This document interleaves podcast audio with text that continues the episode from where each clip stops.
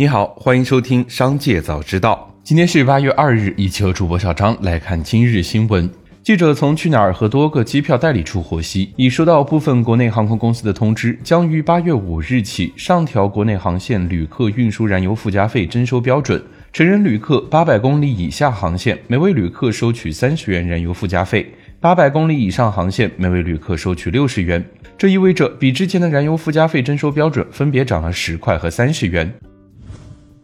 据中证报，近日北京、上海、广州、深圳一线城市扎堆就楼市重磅发生，引发市场关注。上述城市表态将大力支持和更好满足居民刚性和改善性住房需求，促进房地产市场平稳健康发展。业内人士表示，一线城市扎堆表态，一定程度上说明各个部门已经在积极的落实和部署房地产的相关工作。预计八月将是各地政策密集发布的关键时期。记者从国家金融监督管理总局北京监管局获悉，截至八月一日十时，北京财险行业收到因灾报案数六千七百八十六件，报损金额一万六千六百一十八万元。其中，车险因灾报案数六千四百八十件，报损金额一万三千三百零七万元；农险因灾报案数九十件，报损金额二百六十六点八六万元；企财险因灾报案数一百四十七件。报损金额两千四百四十五点九六万元。各保险公司积极克服现场困难，开辟绿色通道。后续定损理赔工作正在紧张进行中。紧接着，再让我们一起来关注企业动态。科大讯飞于七月三十一日晚间发布公告称，中国移动计划减持科大讯飞股份不超过两千三百一十五点六七万股，约占后者总股本的约百分之一。公告显示，中国移动目前持有科大讯飞股份约二点四八亿股，占该公司总股本比例百分之十点七，是科大讯飞第一大股东。以科大讯飞七月三十一日收盘价六十二块八毛八计算，中国移动此次减持可套现近十五亿元。传闻多时已回国后，富力地产创始人之一、联席董事长、总裁张力终于首次公开现身。七月三十一日，张力和富力地产另一位创始人、董事长李思廉出席了广州富力医院的开院仪式。活动上，李思廉代表富力致辞，张力未发言，只现身合照环节。值得一提的是，在美国被控涉嫌行贿之后，与美方检察官办公室签订了暂缓起诉协议。这是张力回国后的首次公开现身。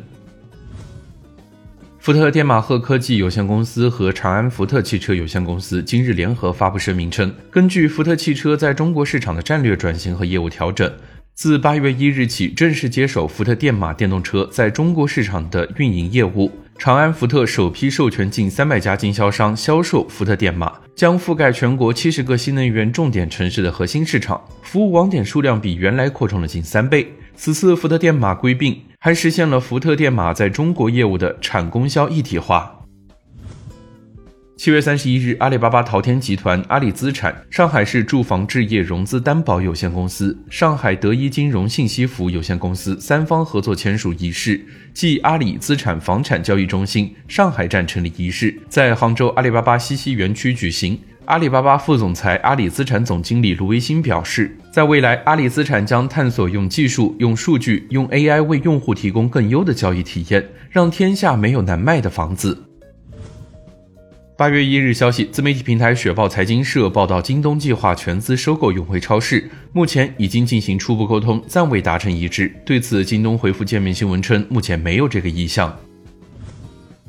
紧接着，再让我们一起来关注产业消息。国家发改委等部门发布关于实施促进民营经济发展近期若干举措的通知，其中提出延长普惠小微贷款支持工具期限至二零二四年底，持续加大普惠金融支持力度，引导商业银行接入信易贷、地方征信平台等融资信用服务平台，强化跨部门信用信息联通，扩大民营企业信用贷款规模，有效落实金融企业呆账核销管理制度。截至七月三十一日，记者处理发现，目前已有包括光大理财、交银理财、招银理财在内的多家理财公司发布旗下养老理财产品分红公告，用真金白银回馈投资者。业内人士认为，养老理财产品具有稳健性、长期性、普惠性等特点，未来可进一步优化产品设计、交易结构、分红机制等，更好满足居民养老财富的规划需求。